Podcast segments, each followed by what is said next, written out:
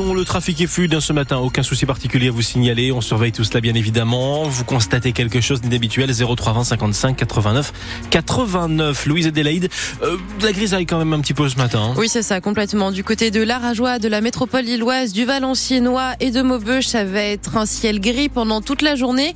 En revanche, si vous habitez sur la côte ou à Hasbrook, il y aura du soleil. Et au niveau des températures, il fait plutôt doux aujourd'hui. On a déjà une dizaine de degrés qui devraient arriver ce matin. Le parquet de Lille requiert des peines allant de 18 mois à 6 ans de prison dans le procès pour trafic de, de déchets international. Oui, ce procès qui s'est achevé hier après une semaine d'audience à Lille. Neuf prévenus ont été jugés pour un vaste trafic de déchets entre la Belgique, la Moselle et le Nord. Le cerveau de l'opération a reconnu une partie des faits reprochés. Avec les autres prévenus, ils auraient importé frauduleusement 10 000 tonnes de détritus dans notre pays entre 2018 et 2020. Une partie a été traitée dans des centres, l'autre a été déposée sauvagement en Lorraine et dans le Nord. Odile Senelard a assisté à ce procès unique en son genre en France. Ce procès aura été au fond celui d'une affaire d'escroquerie et non pas d'un scandale environnemental, estime Quentin Lebas, l'avocat du principal mis en cause. Selon lui, le parquet a requis une peine très lourde à l'encontre de ce dernier, voulant faire de ce procès un exemple, alors que le scandale écologique se trouve non pas du côté de son client, selon lui, mais bien des autorités. Nous avons appris au cours de cette audience que les autorités refusaient d'intervenir finalement pour déblayer les déchets, malgré les règlements communautaires qui existent en la matière. La France indiquant que c'était à la Belgique de venir chercher ses déchets, la Belgique indiquant qu'elle ne souhaitait pas le faire et qu'en conséquence, il appartenait à la France de s'en occuper. Voilà, chaque État se rejetant finalement la responsabilité du déblaiement des déchets, ce qui, somme toute, est relativement inquiétant. Une situation que déplore également, de son côté, Muriel Rueff, l'avocate dans ce procès de six associations de défense de l'environnement et de la ville de Rédange, en Lorraine. Il y a un enjeu qui sera de l'ordre de la mise en jeu de la responsabilité de l'État sur le stockage sûr qu'impose le règlement européen et qui a visiblement pas été fait. Il y a une question à poser aux autorités belges sur la reprise et il y a un questionnement sur le fonctionnement du règlement communautaire. L'avocate qui déplore également qu'il n'y ait pas eu plus d'investigations sur les conséquences environnementales de ces dépôts sauvages de déchets sur une dizaine de sites en Lorraine et autant dans le Nord. Le jugement sera donc rendu le 30 janvier. Un incendie a fait un mort hier soir à Aumont près de Maubeuge. Il s'agirait d'un homme dont l'identité doit être confirmée. Le feu s'est déclaré vers 18h dans un immeuble de la rue Victor Hugo qui compte une dizaine de logements.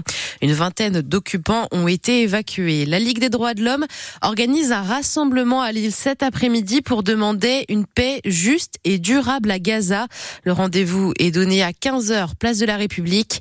Hier, le Conseil de sécurité de l'ONU a exigé l'acheminement à grande échelle de l'aide humanitaire à Gaza. Plus de 20 000 Palestiniens ont été tués dans des bombardements israéliens qui visent, je cite, à anéantir le Hamas. Ces victimes sont majoritairement des femmes et des enfants. 300 000 ont été abattues dans le Dunkerquois. Car un cas de grippe aviaire a été détecté dans leur élevage à Warem.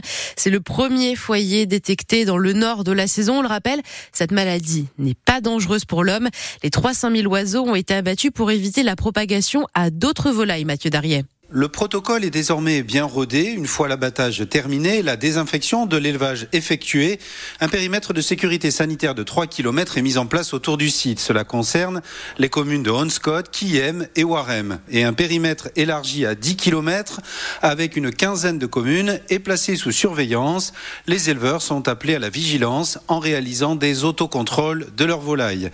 Dans ces deux secteurs, des restrictions pour la chasse sont également mises en place, notamment sur l'utilisation et si en tant que particulier vous avez des poules, vous devez les laisser enfermer afin d'éviter les contacts avec les oiseaux sauvages. Enfin, rappelons que la grippe aviaire n'est pas dangereuse pour l'homme.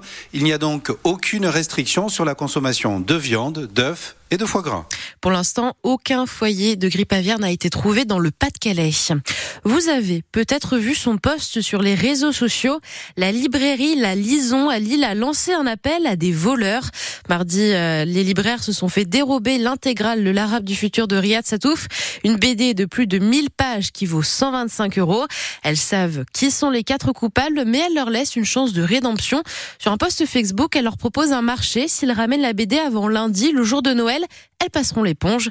Sinon, elles porteront plainte et enverront les images de leurs caméras de vidéosurveillance à la police. On revient plus en détail sur cette initiative dans le journal de 7h30. Les premiers cadeaux de Noël arrivent déjà au pied du sapin demain soir. Petit papa Noël,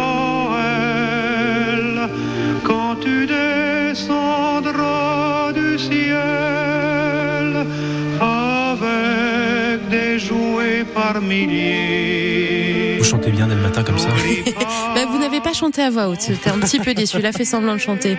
Et donc cette année, le Père Noël va déposer des cadeaux 100% fabriqués dans le Nord, au pied euh, du sapin. Des joujoux donc, mais aussi des livres. Et grâce à une entreprise roubaisienne, ce sont vos enfants ou vos petits-enfants les héros de l'histoire. Avant la création de l'album, Epony vous demande leur prénom et leurs caractéristiques physiques comme euh, leur couleur de cheveux, d'yeux ou de peau.